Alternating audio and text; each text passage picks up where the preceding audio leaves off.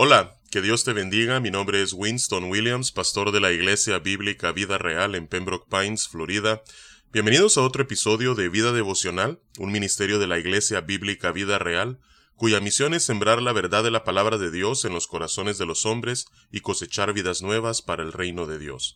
Para más información puedes visitar nuestra página web www.ibvidareal.org o seguirnos en nuestra página de Facebook en arroba Vida Real. En este día estaremos meditando en el Salmo 74. De acuerdo a lo que vemos al inicio de este salmo, es adjudicado a Asaf, es identificado como un masquil de Asaf. Eh, a lo largo de este salmo nos daremos cuenta que el pueblo de Israel se encuentra en una situación precaria y si esta circunstancia difícil es una referencia a la invasión del imperio babilónico hacia principios del siglo VI antes de Cristo, entonces hacía mucho tiempo que Asaf ya había muerto. No obstante, tal como vemos en el primer libro de las crónicas, en el capítulo 15 y luego en el capítulo 25, Asaf no solamente era un líder en la adoración, sino que además organizaba equipos de levitas que también eh, fungían como coros de adoración en el pueblo de Israel. Eh, particularmente descendientes de, de, Asaf eran eh, liderados por él. Así es que es muy probable que quizás muchos años después alguno de estos coros, ya sea del linaje de Asaf o que fueron organizados por Asaf y aquellos que sirvieron junto a él y después de él, fueron los verdaderos autores de este salmo. Así es que vamos a darle lectura a, este salmo de 23 versículos y luego meditaremos en algunos puntos principales que vemos a lo largo de él. Dice la palabra de Dios, ¿Por qué, oh Dios, nos has desechado para siempre? ¿Por qué se ha encendido tu furor contra las ovejas de tu prado? Acuérdate de tu congregación, la que adquiriste desde tiempos antiguos, la que redimiste para hacerla la tribu de tu herencia, este monte de Sión, donde has habitado. Dirige tus pasos a los asolamientos eternos, a todo el mal que el enemigo ha hecho en el santuario. Tus enemigos vociferan en medio de tus asambleas, han puesto sus divisas por señales. Se parecen a los que levantan el hacha en medio de tupido bosque y ahora con hachas y martillos han quebrado todas sus entalladuras. Han puesto a fuego tu santuario, han profanado el tabernáculo de tu nombre, echándolo a tierra. Dijeron en su corazón, destruyámoslos de una vez. Han quemado todas las sinagogas de Dios en la tierra. No vemos ya nuestras señales, no hay más profeta, ni entre nosotros hay quien sepa hasta cuándo. ¿Hasta cuándo, oh Dios, nos afrentará el angustiador? ¿Ha de blasfemar el enemigo perpetuamente tu nombre? ¿Por qué retraes tu mano? ¿Por qué escondes tu diestra en tu seno? Pero Dios es mi Rey desde tiempo antiguo, el que obra salvación en medio de la tierra. Dividiste el mar con tu poder, quebrantaste cabezas de monstruos en las aguas, magullaste las cabezas del leviatán, y lo diste por comida a los moradores del desierto. Abriste la fuente y el río, secaste ríos impetuosos. Tuyo es el día, tuya también es la noche. Tú estableciste la luna y el sol. Tú fijaste todos los términos de la tierra. El verano y el invierno tú los formaste. Acuérdate de esto, que el enemigo ha afrentado a Jehová, y pueblo insensato ha blasfemado tu nombre. No entregues a las fieras el alma de tu tórtola, y no olvides para siempre la congregación de tus afligidos.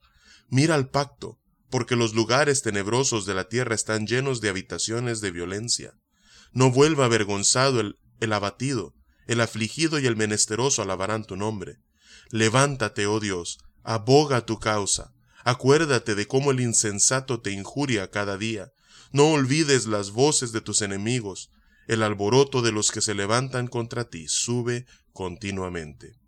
Que Dios bendiga su palabra. Vemos entonces en este salmo, en los versículos del 1 al 11, que el pueblo de Israel se encontraba en una situación difícil. Estaba invadida por eh, un ejército enemigo que estaba destruyendo eh, no solamente la tierra, sino que hasta los lugares santos eh, que habían servido para la adoración pública del pueblo de Israel.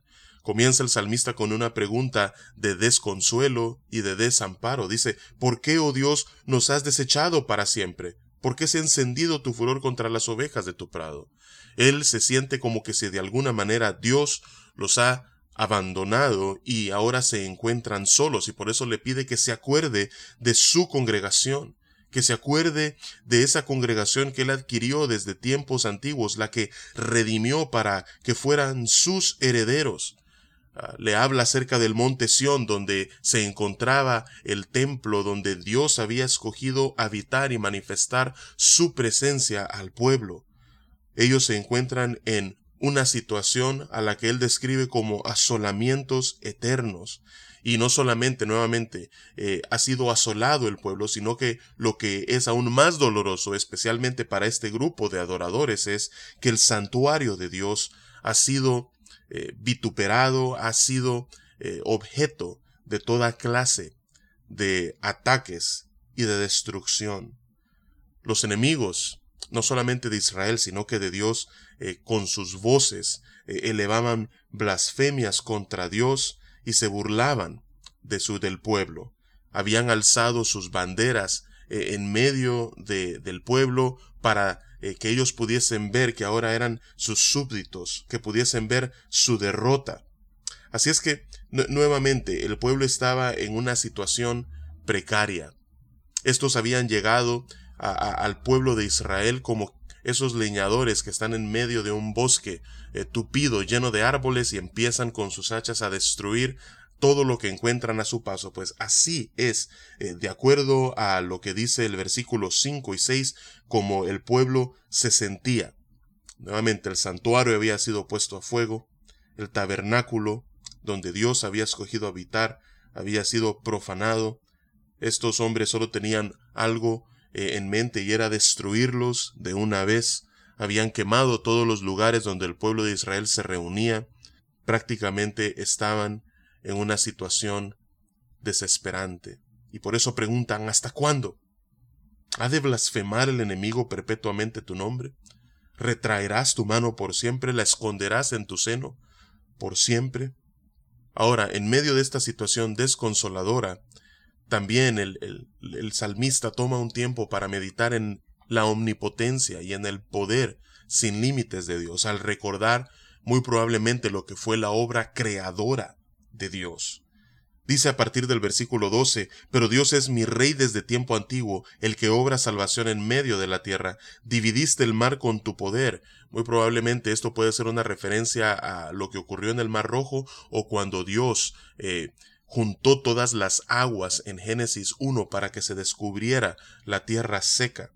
Quebrantaste cabezas de monstruos en las aguas, magullaste las cabezas de Leviatán. En Job capítulo 41 vemos más acerca de esta bestia marina antigua y lo diste por comida a los moradores del desierto. Abriste la fuente y el río, secaste ríos impetuosos. Tuyo es el día, tuya también es la noche, tú estableciste la luna y el sol. Nuevamente, hablando de la obra creativa de Dios en Génesis 1, cuando Él pone a, a las eh, estrellas al sol siendo la principal de ellas en su relación con la tierra, la luna para que señorease en la noche, vemos que continúa él diciendo, tú fijaste todos los términos de la tierra, el verano y el invierno, tú los formaste, es Dios el creador de los días, de los meses y las estaciones del año. Nuevamente está hablando acerca de la omnipotencia de Dios.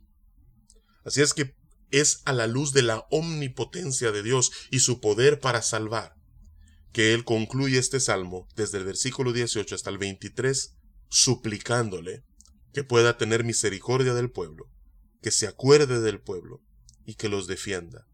Dice, acuérdate de esto, que el enemigo ha afrentado a Jehová y pueblo insensato ha blasfemado tu nombre. Señor, no lo pases por alto. Versículo 19. No entregues a las fieras el alma de tu tórtola, y no olvides para siempre la congregación de tus afligidos. No nos abandones, Señor. Recuerda el pueblo de tu pacto, dice el versículo 20, porque los lugares tenebrosos de la tierra están llenos de violencia, no vuelva avergonzado el abatido, el afligido y el menesteroso alabarán tu nombre. Señor, defiéndenos, socórrenos. Levántate, oh Dios, aboga tu causa, acuérdate de cómo el insensato te injuria cada día. No olvides las voces de tus enemigos, el alboroto de los que se levantan contra ti sube continuamente. En medio de esta situación en la que el pueblo se encuentra asolado, invadido, rodeado, destruido, humillado, ellos están recordando la omnipotencia de Dios y pidiéndole que a la luz de su poder sin límites, infinito, Él pueda librarlos de su situación difícil y angustiadora. Así es que nosotros también en ocasiones a lo largo de nuestra vida nos sentimos precisamente como que si los problemas llegan y empiezan como una hacha en medio de un bosque tupido a tocar cada área de nuestra vida. Y en ocasiones, como dice el refrán, sentimos que nos llueve sobre mojado. Quizás no es un ejército babilónico, pero son otro tipo de dificultades que causan que nos sintamos angustiados. Y así es que al igual que estos eh, hombres, vamos a recordar en este momento la omnipotencia de Dios. Y vamos a pedirle al Señor que, si es su voluntad, conforme a su poder, Él pueda socorrernos en esos momentos de dificultad. Padre, venimos ante tu presencia en este día, identificándonos con este salmo porque también en ocasiones nosotros mismos nos sentimos en situaciones desesperantes, angustiadoras, desconsoladoras. Así es que, Padre, te pedimos que en esos momentos, Señor, podamos meditar en tu poder sin límites, en ese Dios todopoderoso que puede venir y socorrernos, rescatarnos y defendernos. Padre, que podamos enfocar nuestros pensamientos en ti, clamar a ti, elevar nuestras súplicas a ti y pedirte, Señor, que si es tu voluntad, Señor, tú puedas no solamente acordarte de nosotros, sino descender y librarnos. Esa es nuestra oración, Señor, y es en el nombre de Jesús, oh Padre, que oramos en este día. Amén y amén. Que Dios te bendiga y con su favor nos encontraremos mañana.